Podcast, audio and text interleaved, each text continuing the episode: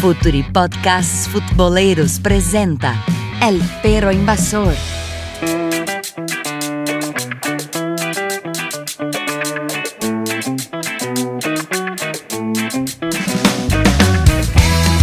Buenos días, buenas tardes, buenas noches, futboleros y futboleras de todo el mundo.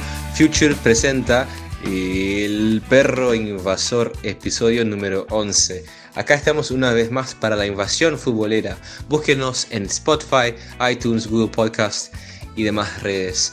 Hoy tenemos como invitados a Daniel Gómez, nuestro venezolano que nos habla desde Chile, y Martín Alfaya, eh, nuestro querido uruguayo que nos habla desde Montevideo. Yo soy Mateus y les hablo desde el sur de Brasil y el tema de hoy es Copa América. Me gustaría ya desde ahora preguntarle a Martín, mi querido amigo uruguayo, ¿qué te pareció esta copa? ¿Cómo analizás al equipo uruguayo? Martín, ¿cómo andás? ¿Cómo anda, Che? ¿Todo bien? Este, bueno, la verdad que. Bueno, estoy, perdón, estoy un poco pasado por frío. Acá me está costando pensar con las bajas temperaturas en Montevideo. Este, la verdad que creo que a todos los que nos gusta el fútbol y seguimos a la selección acá, nos dejó un, un gustito un poco agridulce la copa. Este, porque creo que por un lado se vieron algunas cosas interesantes en cuanto al juego, pero por el otro lado creo que había como para llegar más lejos y no se pudo. Lamentablemente quedamos eliminados en un partido en el cual merecimos ganar, algo que no estamos acostumbrados, porque en general cuando perdemos merecemos perder porque nos toca, jugar mal y, irnos para afuera. No estamos acostumbrados a ser el que, el que moralmente debió haber pasado en cuanto a merecimiento es un gusto raro, pero bueno, este, Perú ganó bien en, ley y nos tocó irnos antes, así que lo diría, eh, diría agridulce, agridulce el, gustito que nos quedó. Agridulce, qué definición. tiene sentido, Martín, tiene sentido. Y también quería preguntarle a Dani, allá desde Chile, Dani, ¿qué te pareció el, el juego del, del, equipo venezolano? Si pensás por ahí, podemos pensar que Uruguay, no sé si lo clasificaríamos como una una decepción, un fracaso, porque tenía un favoritismo interesante. Y bueno, a su vez Venezuela, por ahí nadie esperaba que llegara a, este a este a su momento, ¿no? Un partido equilibrado también ahí en cuartos. ¿Qué te pareció, Dani? Hola muchachos. Eh, bueno, con respecto a Venezuela, eh, en las ediciones anteriores estuvimos conversando y me parece que, que cumplió. Me parece que las expectativas desde, desde nosotros, los hinchas, y desde incluso el periodismo venezolano, eh, se cumplieron las expectativas. ¿Por qué te lo digo? Porque ya Venezuela desde las últimas cuatro Copas Américas, desde que ella, desde que Venezuela la organizó en el 2007, eh, ha clasificado por lo menos a cuartos de final.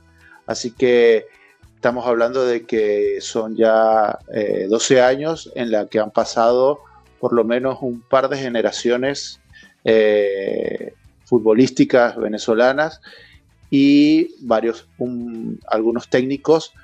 Por lo tanto, ya se habla de como una madurez en, a cierta etapa. Así que yo creo que se cumplieron con las expectativas pero eh, más allá de un gustito, digamos, agridulce por cómo se hizo, una primera ronda que me parece que jugó eh, empatándole a Brasil en un partido, bueno, complicadísimo. Se le ganó muy bien a Bolivia.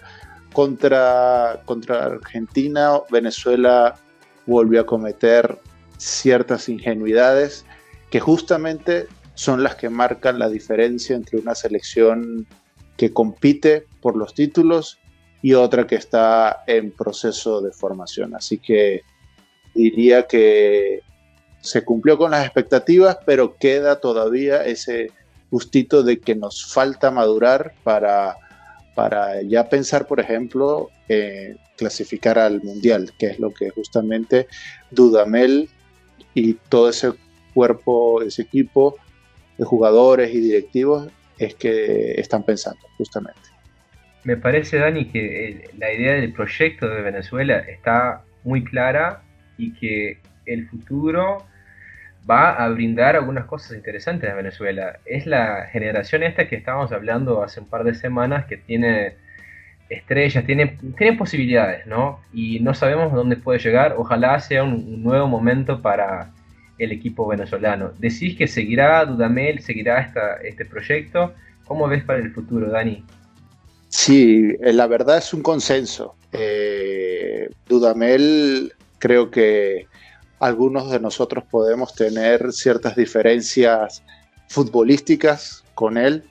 Creo, yo particularmente creo que Venezuela tiene jugadores muy buenos que Dudamel pudo explotar más a nivel eh, ofensivo y que, bueno, por su propuesta futbolística se, se decidió echar atrás, cuidar resultados, ser muy, mucho más defensivo, pero pese a esas diferencias, yo creo que todos estamos claros de que eh, Dudamel tiene todo, todavía todo el crédito para, asumir las eliminatorias. Y pelear por una clasificación al mundial. Creo que todos, todos, todos estamos claros en eso. Ya después de estas eliminatorias, ahí sacaremos un balance a ver cuánto más eh, justamente si, se, si hubo un crecimiento real o no de cara al mundial siguiente eh, de Qatar. Y hablando sobre el proyecto, me gustaría también preguntarle a Martín. Y Martín, además te tiro dos preguntas porque sé que podés. Sé que podés.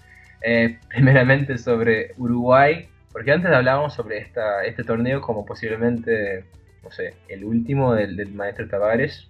Quizás el año que viene vuelva a jugar porque total tenemos otra Copa América el año que viene. Eh, ¿cómo, ¿cómo, ves este proyecto? No, sé si podemos decir proyecto, pero ¿cómo ves eh, la secuencia del equipo para los próximos años? ¿no? Y también vos que estás muy cerca ahí del, del otro lado del charco, ¿no? de Argentina, etcétera, ¿cómo fue por allá en los medios? ¿Cómo, viste las repercusiones eh, de Argentina más allá del futuro de Scaloni? ¿Ok, Martín?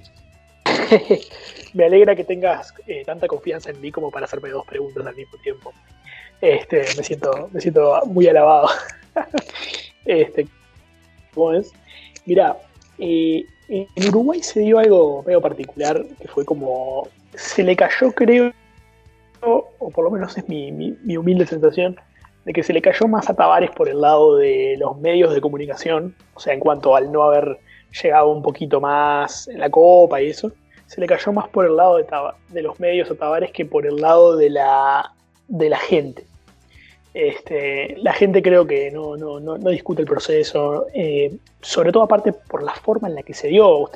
el partido contra Perú fue un partido rarísimo, se hicieron tres goles eh, que se anularon por VAR.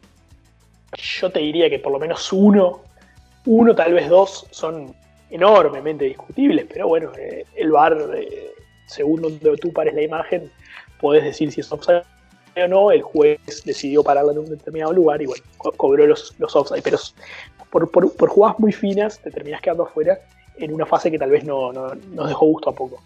Pero en cuanto al juego, sobre todo en ese partido contra Perú, el partido contra, contra Ecuador, mismo el partido contra Chile, si bien a Chile le faltaban algunos titulares, o sea, Uruguay no perdió ningún partido en la Copa América, este, y por momentos mostró algunas intenciones en cuanto a lo que habíamos hablado antes del cambio de juego, sobre todo en el medio, de intentar tener un poquito más la pelota y eso. Entonces, yo a Tavares no se lo discute. O sea, él seguirá y de hecho, eh, Mateus eh, tiene contrato para todo el proceso de eliminatorias, o sea que no sé si va a ser su último torneo o no, dependerá de su, de su, este, de su físico, de sus ganas, pero nadie, nadie lo está, le está invitando a retirarse.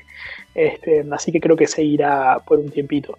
Y bueno, y, lo de Argentina, yo creo que Argentina tuvo eh, la gran excusa, que a la vez fue el gran problema que dieron en el partido contra Brasil, porque de alguna manera los afectó en cuanto al resultado, pero también les dio una excusa como para agarrarse y decir, bueno, miren, este, no se elimina el campeón, está bien, pero no se elimina en un partido en el cual hubo algunas cosas arbitrales a lo sumo discutibles. No me voy a poner a hablar de corrupción ni de nada de eso, porque yo no tengo ningún tipo de prueba y además parece que sí un poquito muy lejos, pero, pero sí que este, eh, tienen esa excusa, entonces como decir, bueno, el equipo fue de menos a más, mostró algunas cosas, rescatan algunos jugadores. Yo creo que cualquiera que haya visto Argentina, hay jugadores como De Paul, por ejemplo, que dieron un paso adelante. Este, pero bueno, creo que también Scaloni es un técnico todavía un poco verde. Eh, tiene contrato hasta diciembre. Lo, va a seguir dirigiendo ahora estas fechas FIFA que viene. Pero no sé, la verdad que la Argentina es, a nivel política dentro de la AFA y todo, es, muy caótico todo. Realmente uno mirándolo desde afuera, ni siquiera estando en el país, eh, es muy llamativo. Eh, lo ve como un gran, gran, gran desorden. Este, y, y que bueno, no, no, no terminan como de, arrancar nunca. O sea, hicieron una copa creo que para lo que de repente podíamos esperar antes. El mismo Lucas, nuestro, nuestro amigo argentino que hablamos la vez pasada, él no tenía grandes expectativas y creo que a medida que fue pasando la copa se fue eh, sintiendo que el equipo algo por lo menos le mostraba, le dejaba algún eh, gusto a que por lo menos entrega, compromiso había con la causa. Pero bueno, no, no, no, le dio para ganarle a Brasil. Este, más allá de la cuestión arbitral, creo que hizo un correcto partido, pero bueno, quedó allí, después se pudo sacar la espinita con Chile y como te digo, algún jugador puntual que se rescata como para el futuro, pero, es una Argentina que todavía está poniendo muy, muy a poco las bases de algo, todavía no termina de ser algo muy reconocible, ¿no? Habrá que ver, habrá que ver si, si siguen con Scaloni o no y bueno, qué pasará en el futuro. Y bueno, Mateus, Brasil, todos creo que estábamos de acuerdo que con Uruguay el grandísimo candidato para ganar la Copa en casa luego de ese mundial que perdieron era justamente eh, la selección local. Ganó, pero está cuestionado Tite en Brasil luego de haber ganado tantos partidos seguidos. Tiene dos derrotas, si no me equivoco, dos, tres derrotas, quedó campeón. ¿Está en juego el, proyecto de Tite, Mateo, en, en, Brasil? Me parece importante decir que Brasil entra en este torneo, en esta copa, mirando hacia atrás y hacia adelante. Porque se hablaba mucho del partido ante Bélgica, un partido en el cual Tite fue superado, no solo el equipo, eh, Tite fue superado como entrenador. Eh, tácticamente no pudo con el de Bélgica, Martínez, si no me equivoco. Em, y ahora, mirando para adelante, para el futuro, se preguntaba qué podía pasar y además nos sucedió algo súper importante que fue todo el tema con Neymar.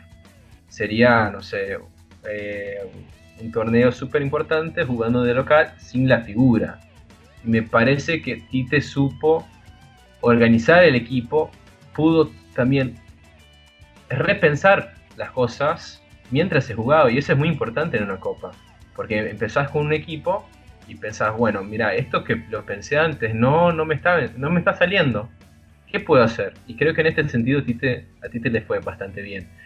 Las críticas que existen acá en Brasil eh, sobre su trabajo son, son pocas en este momento, son poquísimas porque eh, la impresión que tuvimos todos acá fue una, una victoria eh, si bien hubieron, uh, hubo un par de, problemas como el empate con Paraguay que puede siempre complicarte la vida, eh, la idea acá fue un torneo con superioridad, con propuestas, ¿no? con méritos, eh, donde quedó bastante claro a qué juega Brasil, ¿no? qué quiere hacer Brasil con la pelota, qué hace y además cómo logra mantener esta idea con el cambio de jugadores.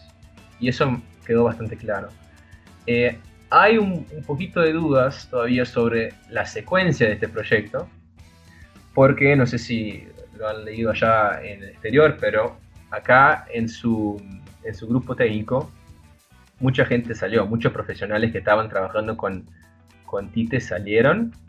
Algunos, eh, Edu Gaspar, por ejemplo, eh, estaba acá trabajando con, con, Tite y va a trabajar en Arsenal, donde jugó en, en Inglaterra eh, Silviño se fue en equipo de Francia, el Lyon, si no me equivoco.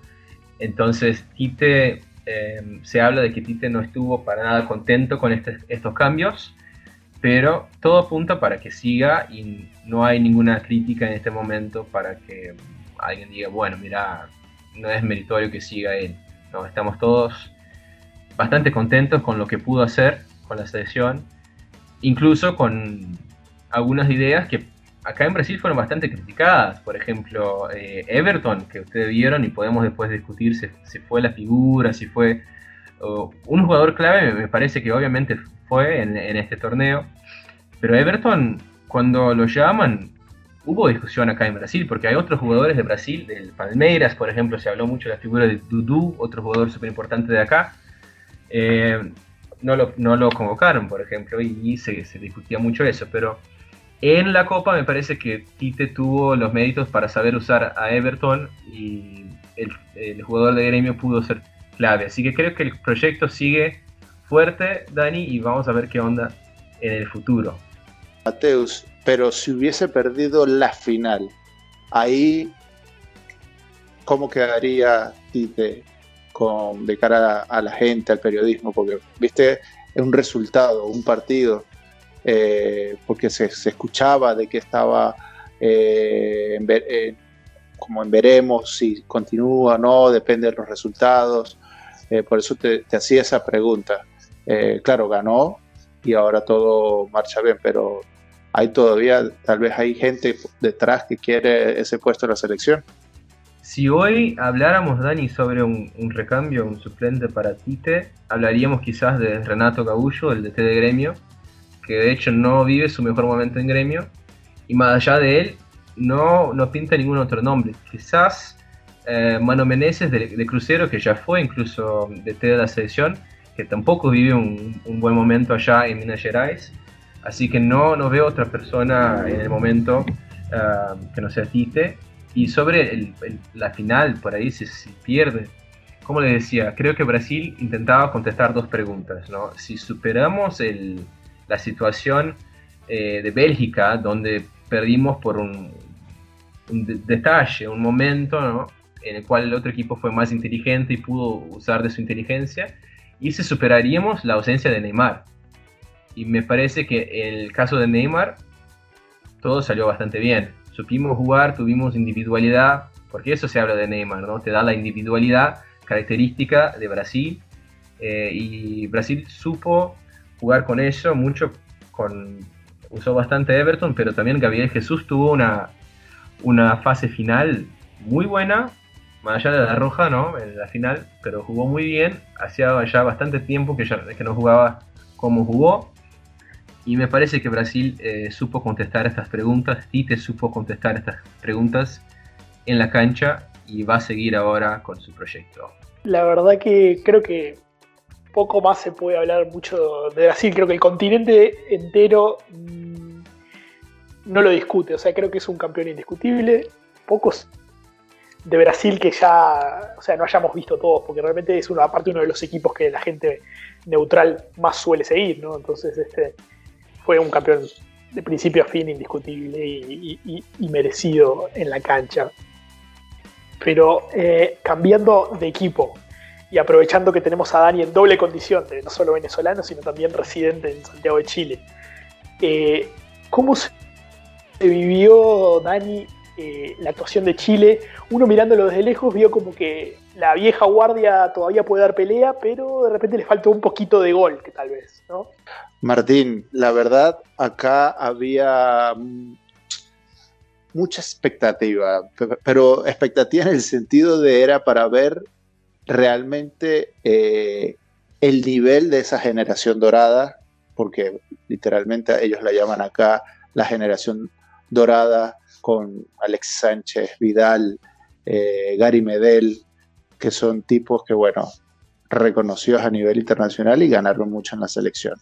Así que ese era, ese indiscutible, era el... indiscutible decir, no siendo chileno, que es la mejor generación futbolística de su historia porque son los que han ganado y es mi opinión, lo digo, pero pues, totalmente, totalmente. es, los debates acá es para, por ejemplo, eh, ya hablar de que Arturo Vidal es probablemente el jugador más ganador y por lo tanto más importante en la historia del fútbol chileno.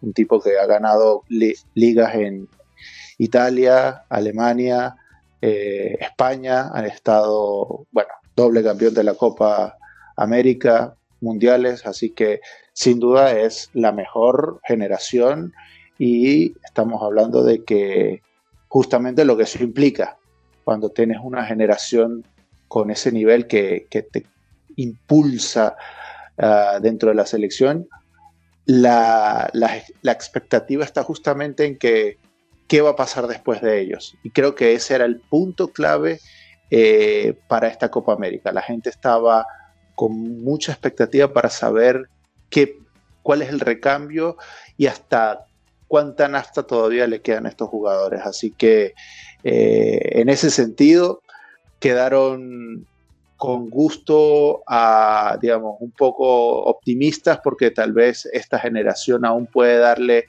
la clasificación al mundial. Todavía tienen un nivel competitivo alto, pero si se lesiona alguno de ellos, no hay de dónde echar mano. Y claramente está en que el recambio es escaso, es preocupante para mí. Por ejemplo, de casi que nueve jugadores de titulares fueron los que ganaron la Copa América en el 2015 y están titulares acá. Los únicos recambios que hubo fue Arias, el arquero, y no fue por un tema de recambio generacional, sino por un tema de conflicto interno, porque después de la eliminación de Chile en las eliminatorias, de no ir al Mundial, eh, hubo un quiebre en el vestuario y Claudio Bravo, el capitán de esa selección, eh, sacó unos tweets o su, su mujer, eh, su, su esposa unos mensajes por Instagram que rompieron el, vestuario. Así que Rueda dijo, la gran mayoría del equipo es la, la camarilla, los amigos de, Vidal y Medel, así que con ellos me la juego, queda fuera entonces Bravo. Y el otro recambio es en la, en la saga central, eh, Maripán, un chico que viene haciéndolo bastante bien en España, me parece que cumplió las expectativas. Y el otro Pulgar, que también eh, no es tan joven, tiene 25 años, eh, digamos, de cara al futuro da para llegar a este mundial, pero nada más. Luego los otros recambios que hubo en delantera, eh, Fernández, que es un colombiano nacionalizado, poco nada, y realmente eh, Rueda no echó mano de, mucho del banco por eso mismo. Así que eh, Chile se enfrenta a unas eliminatorias básicamente ya a sacar lo último de esta generación y a plantearse un futuro muy complejo y donde Rueda en este momento me parece que está haciendo poco o nada por eh, generar una estructura, un proyecto general de selecciones para buscar eh, cómo impulsar a las nuevas generaciones en Chile y por eso, eh, por lo que pinta, parece que Chile después de esta gente que está ahora va a poder tener unas eliminatorias muy complicadas y tendrá otra vez que luchar en los puestos de hace 25 años. Es decir, estar peleando el quinto puesto de una manera pero muy, pero muy, con mucha, digamos, con euforia ese quinto puesto después de, lo que se viene. Dani, y si podemos hablar del partido Uruguay-Perú, eh, con una ventaja muy, muy clara de Uruguay, no es injusto decirlo, tampoco es injusto decir que el partido Chile-Colombia, ah, que también eh, tuvimos un 0-0, ¿no? un empate, no me parece injusto decir que fue un partido donde Chile fue superior a, Colombia.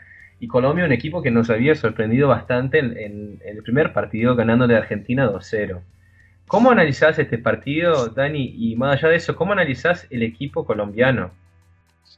Bueno, mira, con Colombia eh, hubo, digamos, hay que darle un poco la, derecha.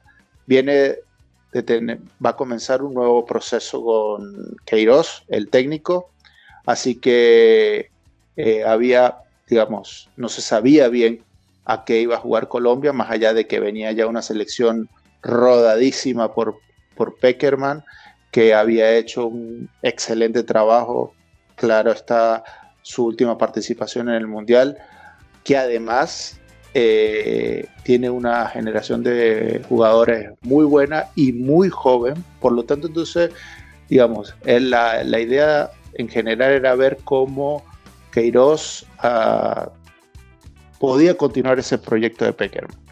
Así que me parece que, que en ese sentido yo creo que Colombia decepcionó en esta Copa América. Yo creía que iba a, pelear el, torneo por, el mundial que hizo, como te decía, por el trabajo que vienen teniendo estos jugadores.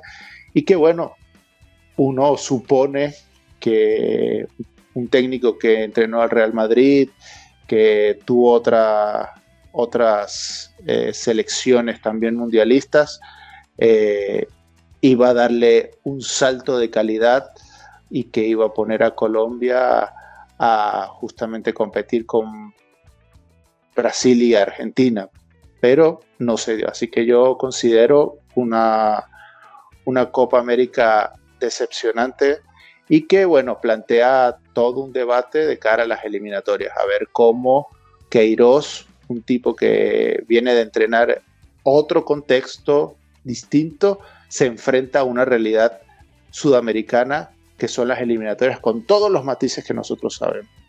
Eh, sabes, Dani, que a mí me pasa con a mí me pasa con Colombia ya a, nivel histórico, ¿no? Que uno lo ve, eh, analiza el país y a ver, Colombia es en cuanto a población eh, el segundo país de Sudamérica después de Brasil, ¿no? Obviamente Brasil despegadísimo, pero Colombia tiene más gente que Argentina. Es algo que a veces la gente no se da cuenta de eso, ¿no? Entonces, demográficamente hablando, la, potencialidad que tiene eh, Colombia es, es, increíble. Y es un país que, es muy futbolero. Entonces tiene esos dos, esas dos cosas que le, dan una, un potencial enorme, que es, es un país futbolero y tiene mucha gente. Entonces, de un tiempo a esta parte, te diría de repente de fines de los 80 a esta parte, Colombia ha sacado grandes jugadores.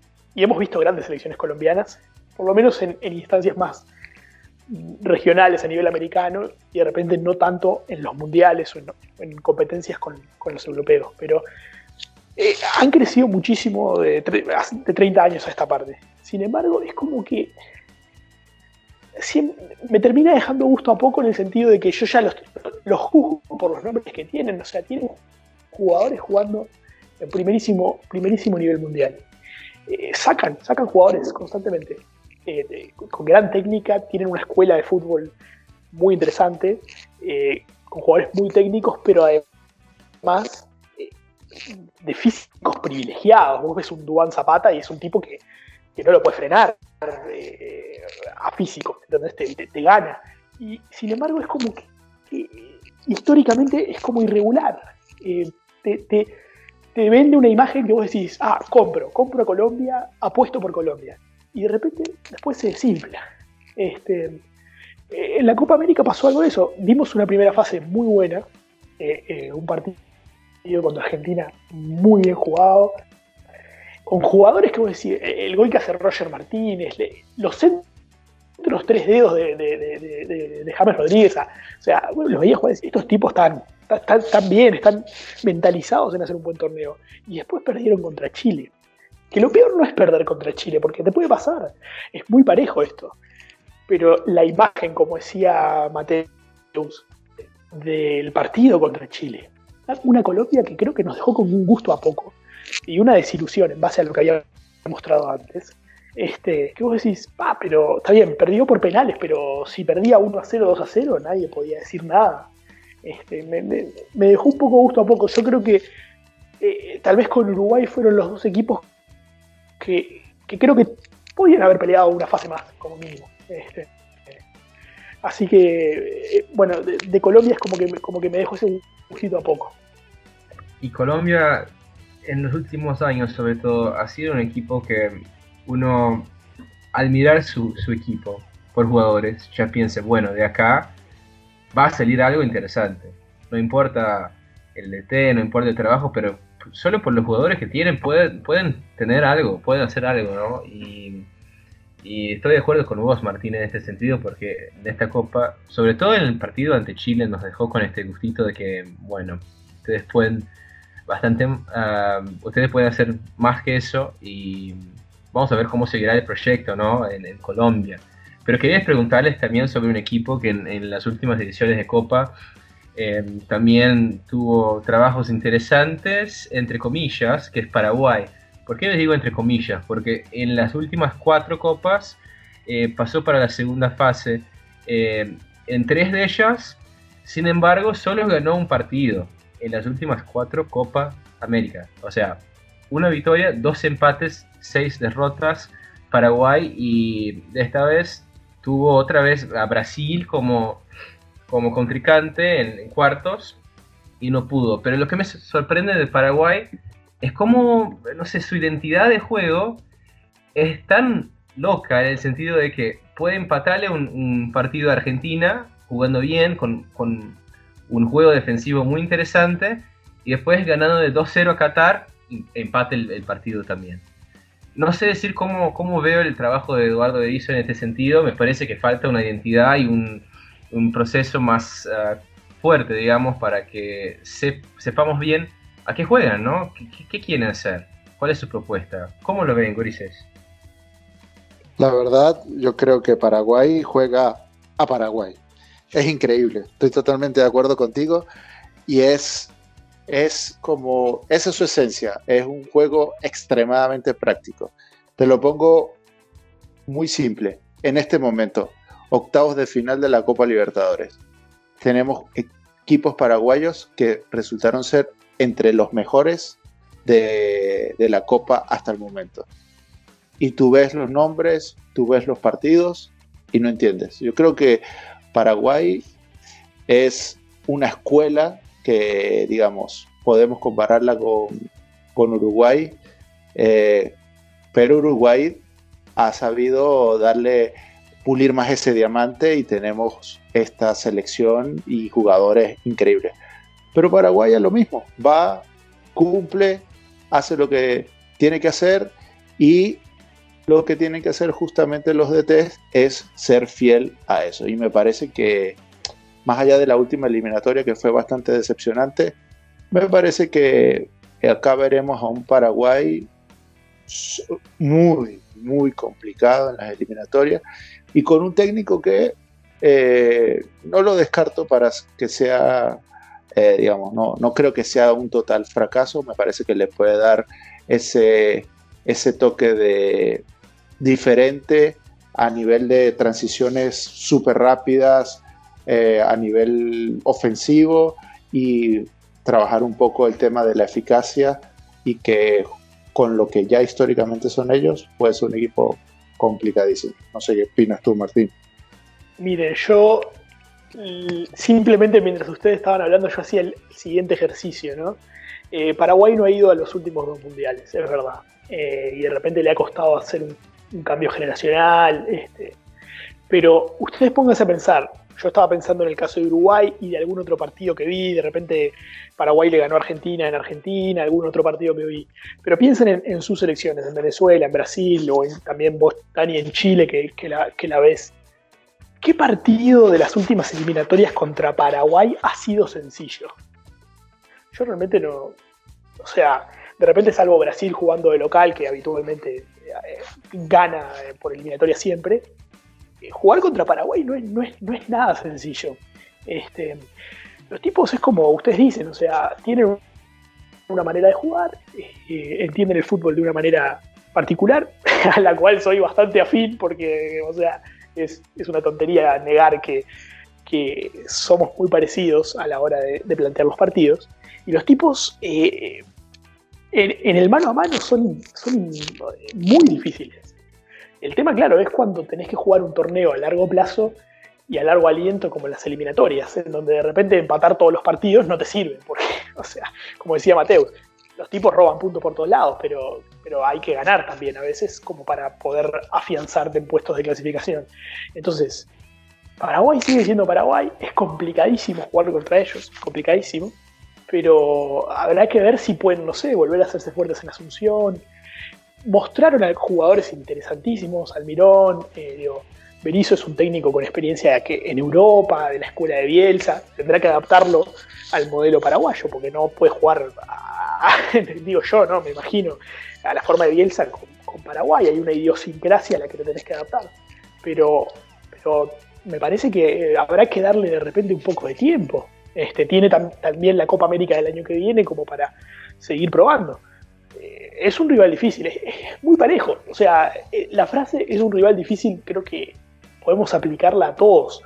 Porque incluso Ecuador y Venezuela, que hicieron una copa horrible, este, ir a jugar a Ecuador y a Venezuela es dificilísimo por las condiciones este, eh, de altura que hay en esos lugares. Entonces, eh, también te complica la eliminatoria, por más que sean equipos que en la previa, bajando el llano, no son tan competitivos. Y además, Ulises, me gustaría preguntarles cómo vieron eh, el trabajo del equipo peruano. O sea, no, claro, nosotros jugamos la final, pero este trabajo, esta, presentación que vimos de Perú, ¿es el máximo del trabajo de Careca o hay más? ¿Pueden sacar más? ¿Qué les parece? Y también está ahí, obviamente, un tema de cambio generacional, como decías, Martín, muy importante. ¿Qué te parece, Dani?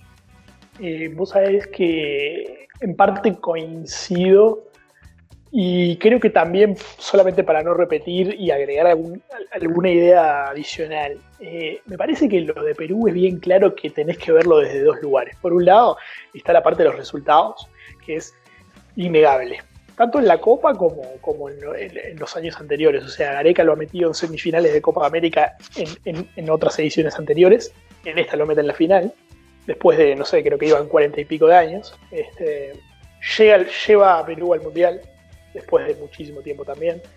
Eh, creo que a nivel de resultados no se puede discutir nada, como Dani dice, bueno, él, mismo se puso la vara ahí y bueno, y ahora tendrá que rendir de acuerdo a eso. Pero después, por el otro lado, está el tema del rendimiento. O sea, creo que todos, también podemos estar de acuerdo en que eh, por las propias características de la Copa, que no, es para quitar mérito, pero no, quiero quitarle mérito a Perú, me parece que fue muy bueno. Digo, también estamos hablando de un equipo que se comió cinco goles de la primera fase. Eh, le ganó más o menos a Bolivia y corregime Dani si me equivoco, pero creo que empató con Venezuela. O sea, eh, y después en octavos de final eh, mereció perder y termina pasando por penales con su, arquero, que creo que junto a Guerrero fueron como los, los puntales. ¿no? El partido consagratorio es el partido contra Chile. Este, primero porque bueno, es un clásico para ellos con todo lo que hizo significa ganarlo en una instancia definitoria. Eh, y creo que fue donde vimos la mejor expresión de Perú. Y, la expresión de Perú que uno debe exigir a futuro cuando lo mira. Eh, si, si pudieron mostrarnos ese juego es porque están capacitados para jugar de esa manera. Entonces, no me puedo quedar con el Perú del 5 a 0 contra Brasil, ni, ni, siquiera contra el Perú que jugó contra Uruguay, que no pateó el arco. Realmente a mí me sorprendió, yo pensé que iba a ser un partido mucho más parejo.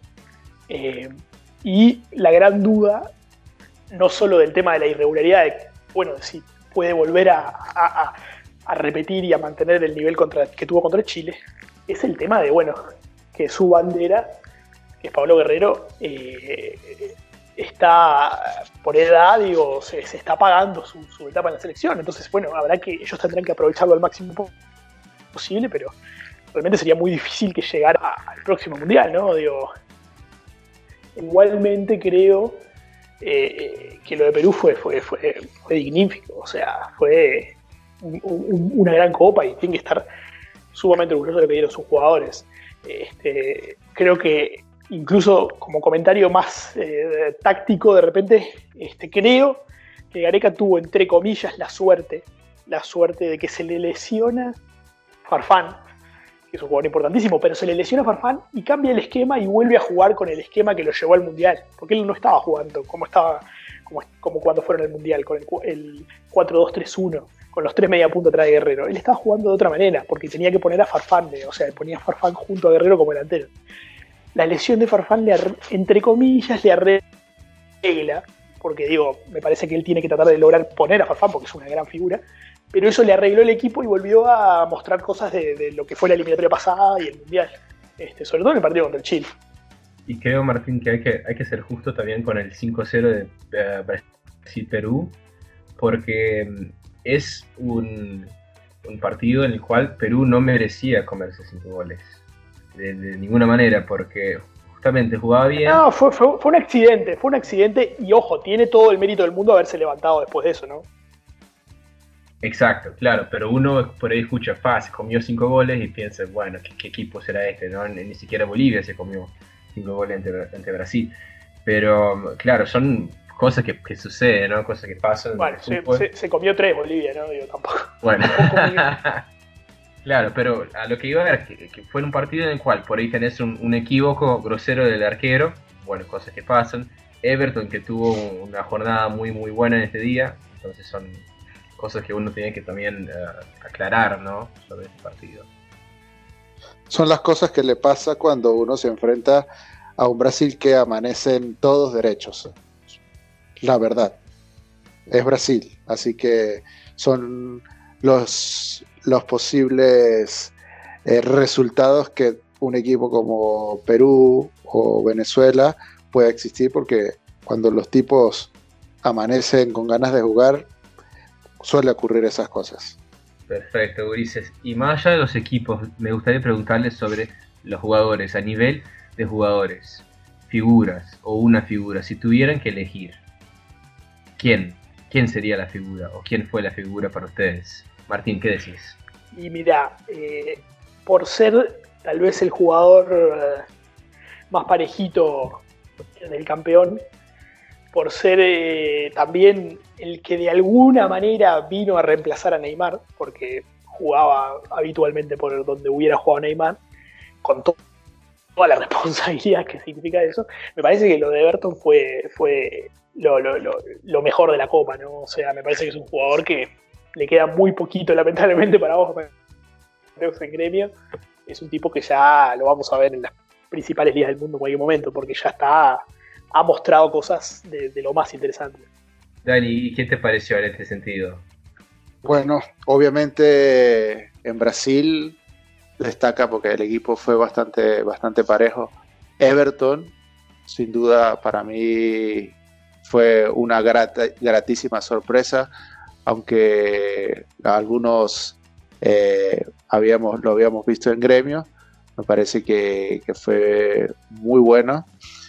Yo rescato también, como insisto, eh, el Cholo Simeone en una entrevista decía que los equipos ganadores son los que tienen grandes laterales y para mí Advíncula me parece un jugador impresionante, pocos laterales con esa proyección tenemos en, eh, en, Sudamérica, así que los, los, dos laterales, perdón, los dos laterales de Perú fueron de lo mejorcito, ¿no? O sea, creo que es de lo más importante que tiene el equipo.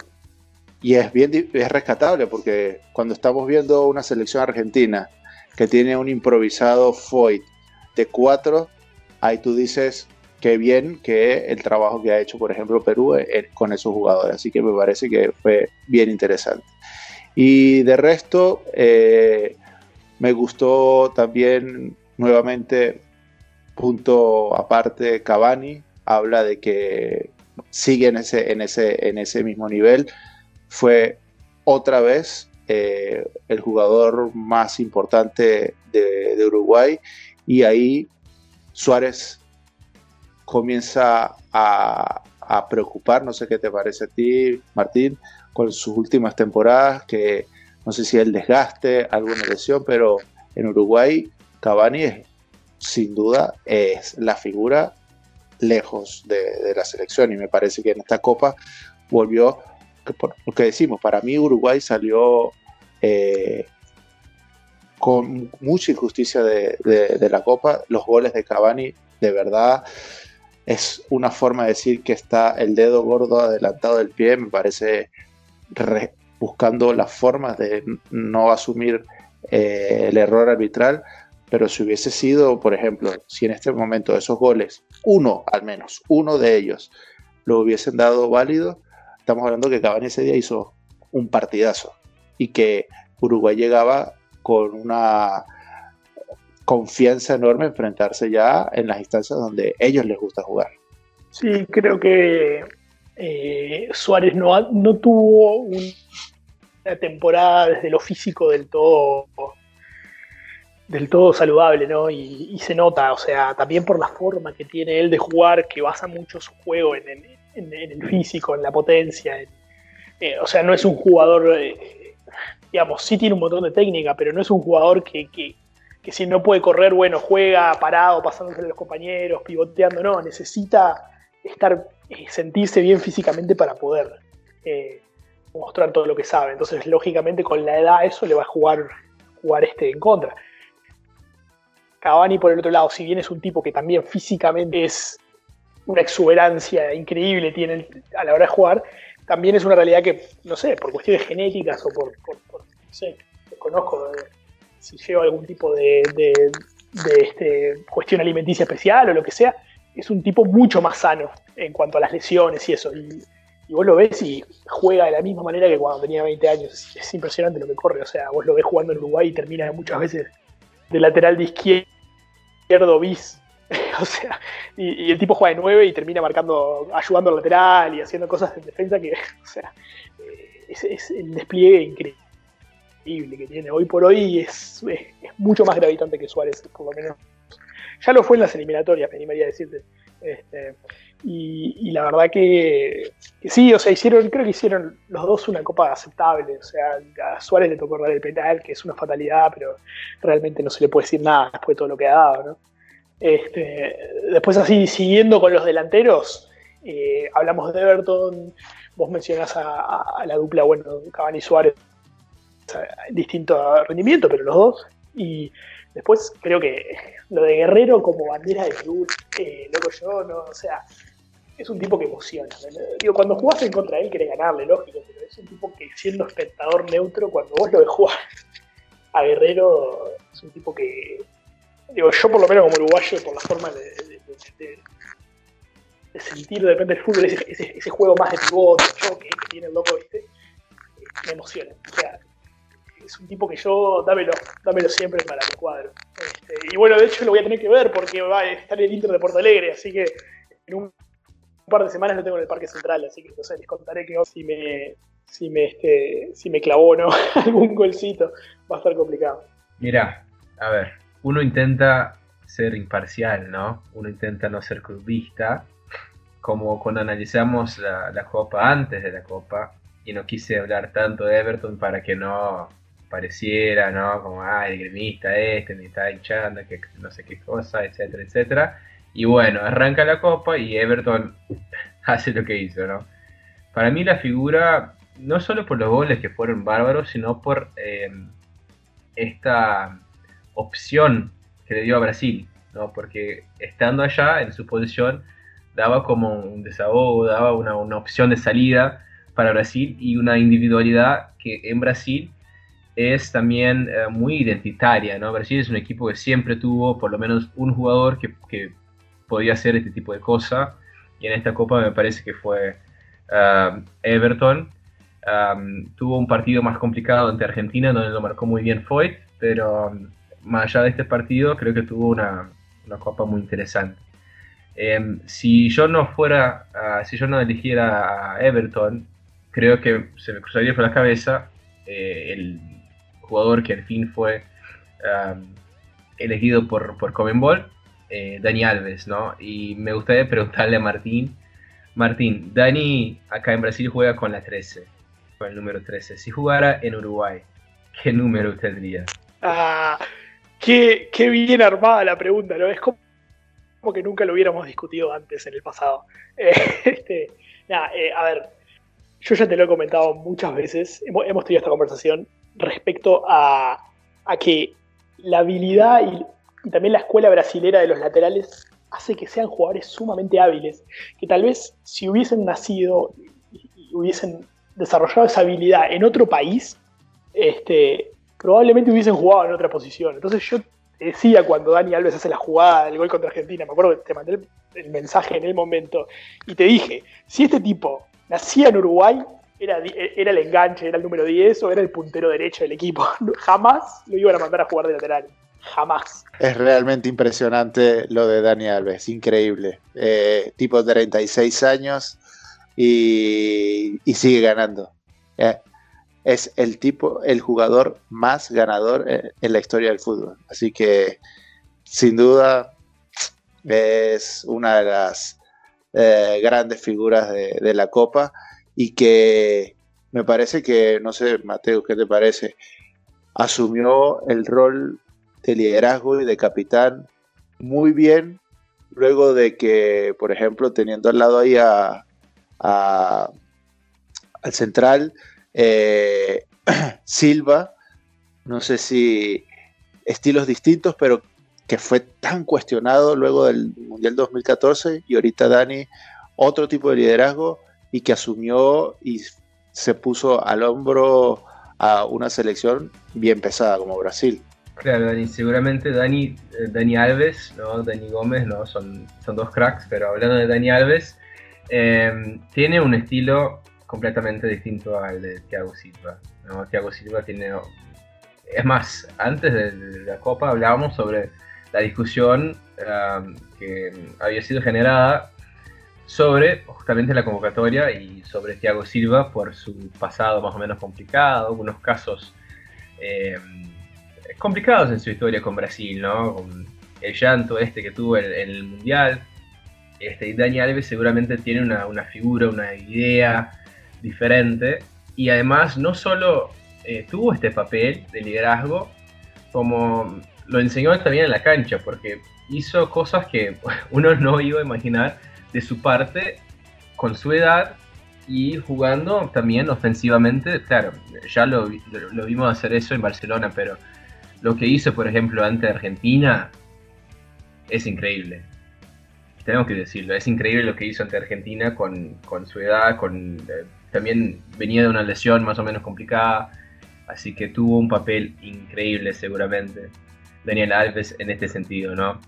Para mí Everton y, Daniel Alves, las figuras, Gabriel Jesús eh, también tuvo sus momentos, sobre todo en los dos últimos partidos, este, y claro, más allá de los otros muchachos que ustedes y También, Ulises, me gustaría eh, hablar un poquito sobre la selección del torneo, ¿no? Que si no me equivoco, fue salió hoy, ¿no? Por, desde la Common Ball, donde tuvimos al arquero Allison. No hablamos de él, pero tuvo un, torneo excelente, ¿no?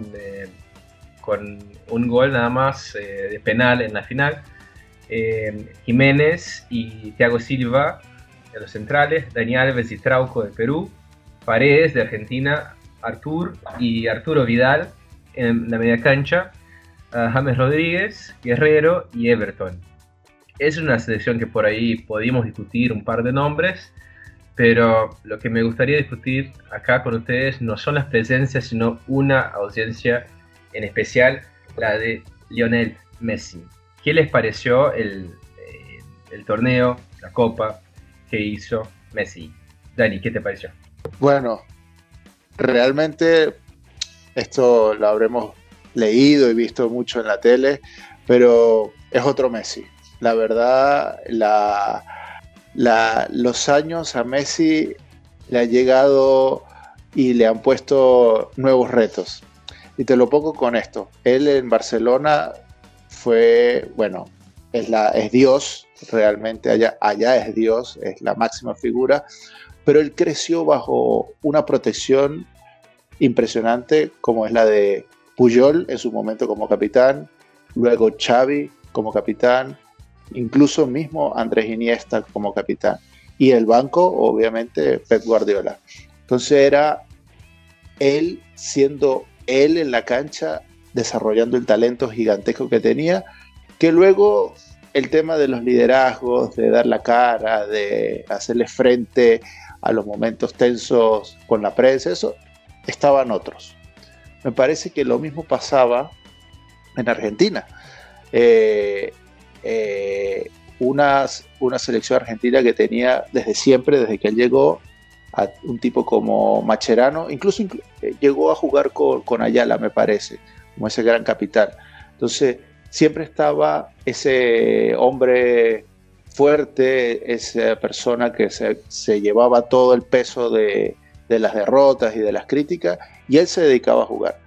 Pero bueno, siempre la figura de Maradona y lo que representó Maradona fuera de las canchas, que jugaba y tenía un eco tan grande como dentro de la cancha Maradona, siempre se le exigía. Me parece que acá Messi se vio como pasó esta temporada en Barcelona, siendo él la máxima figura futbolística, pero también el referente capitán, porque no había más. No hay, no hay nadie más grande por edad con él.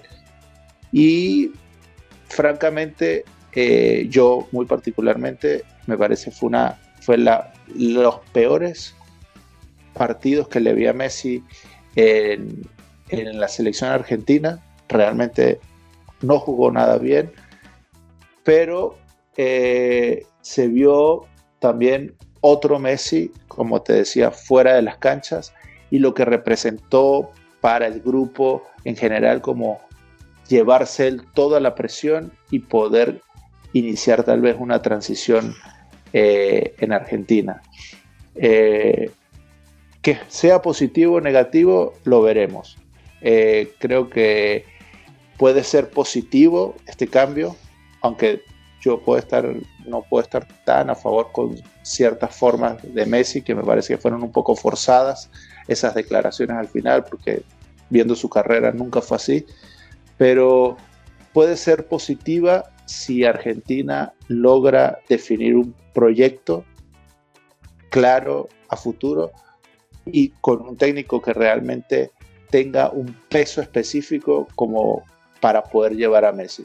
Y este nuevo Messi que pueda ser aglutinador a la interna, ser el, referente, no solo futbolístico, sino también de liderazgo, y una persona atrás de él o al lado, un técnico con unas ideas muy claras y, y un proyecto a seguir, me parece que puede traer buenos resultados. De lo contrario, puede ocurrir lo que vimos, en un Messi declarando solo eh, muy estridente, pero solo, porque ni Tapia, ni Scaloni, ni nadie más tienen el peso para salir al lado de él y asumir digamos, las derrotas o las exigencias que Messi estaba dando. Sí, la verdad que es como vos decís, Dani, me parece que no se puede agregar demasiado. Lo que vos decís es así, o sea, en cuanto al equipo que dio Mateus eh, de la Copa, me parece que pocos podrían discutir por el rendimiento en el torneo de que Messi tenga que estar. Obviamente que si hablamos de él como en su carrera y eso, es lógico que, sí, pero en cuanto a lo mostrado, tal, me parece que no, no, no, no, no se puede criticar. Eh, y después lo que decís vos es así, o sea, creo que lo que le queda a, la Argentina, no sé si decir como positivo, pero sí como, bueno, como pasando raya, es, bueno, hicimos un torneo que habrá estado, digo, cada uno jugará eh, bien, regular, aceptable, lo que sea, que llegamos al tercer puesto en la Copa América, sin que Messi en ningún momento nos llevara de la mano en alguna situación puntual de algún partido. O sea, recuerdo alguna jugada puntual, hizo alguna jugada de alguno de los goles en alguno de los partidos del torneo, pero en ningún momento uno sintió que Argentina salía adelante porque Messi había frotado la lamparita. Entonces creo que eso es lo que le tiene que quedar como positivo a la Argentina, de decir, bueno, tal vez estamos en el camino de, armar algo que el día de mañana, teniendo, teniendo a Messi, siempre sabes que cuando el tipo frota la lamparita, algo pasa. Entonces, armando una base más y teniendo a, Messi de tu lado, se supone que te va a ir mejor.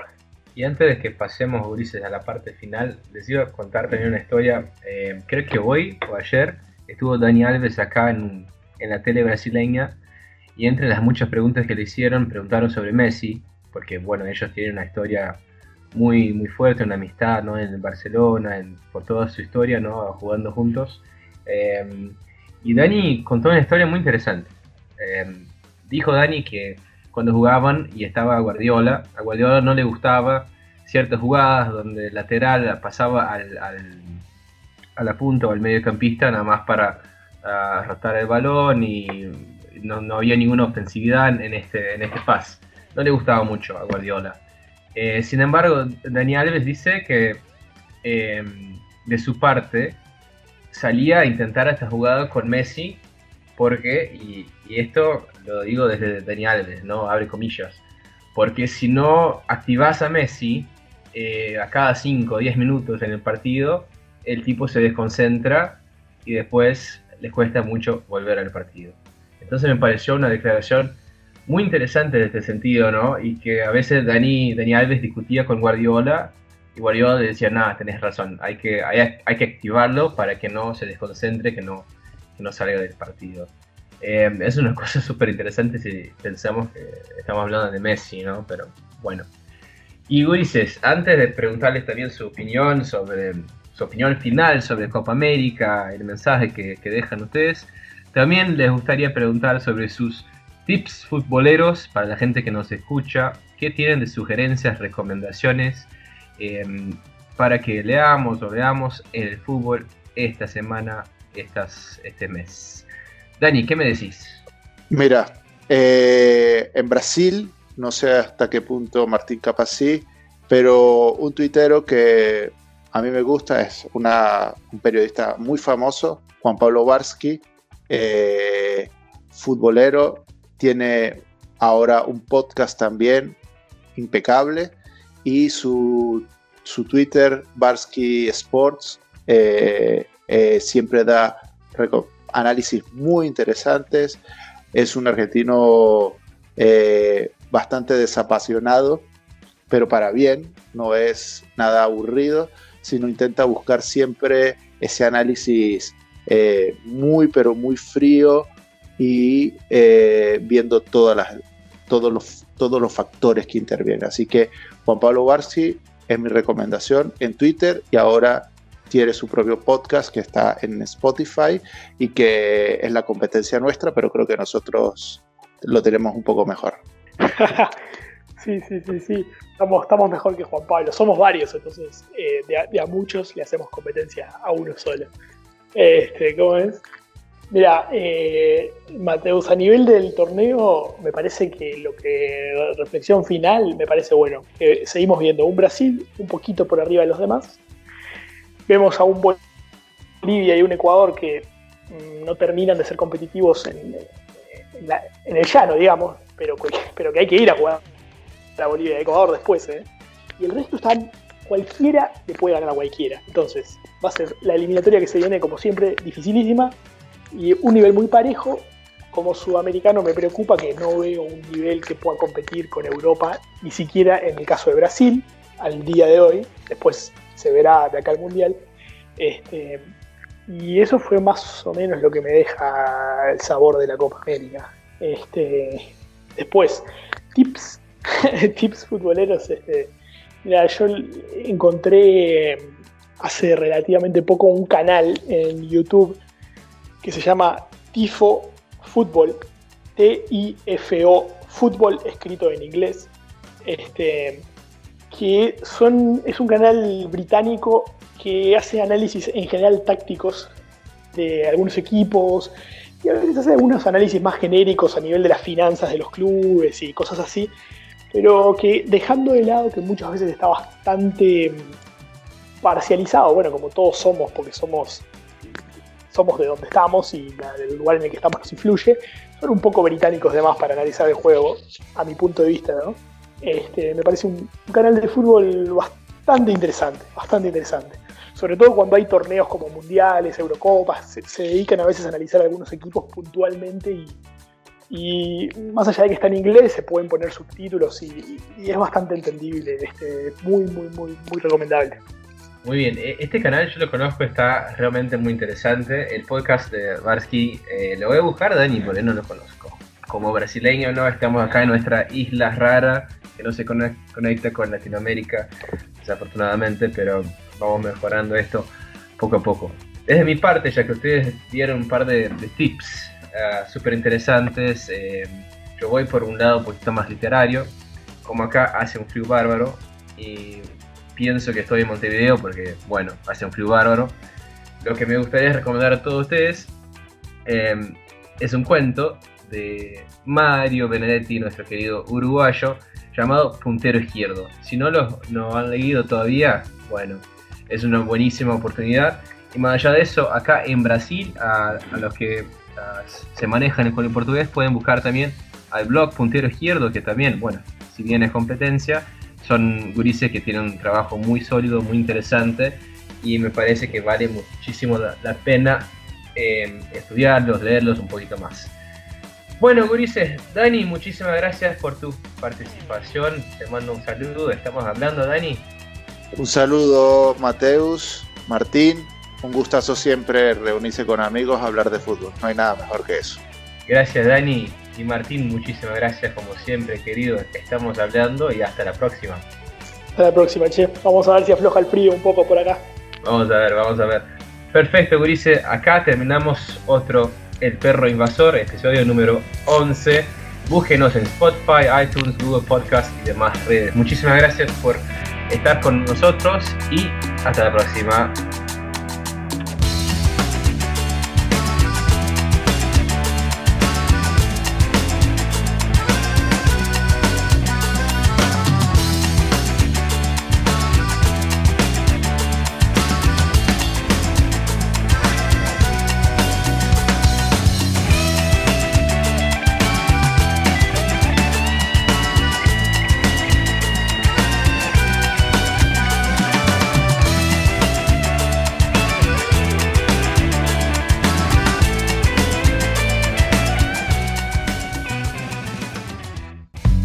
Futuri presentò El Pero Invasor. Accedi a www.futuri.com.br y piense al juego.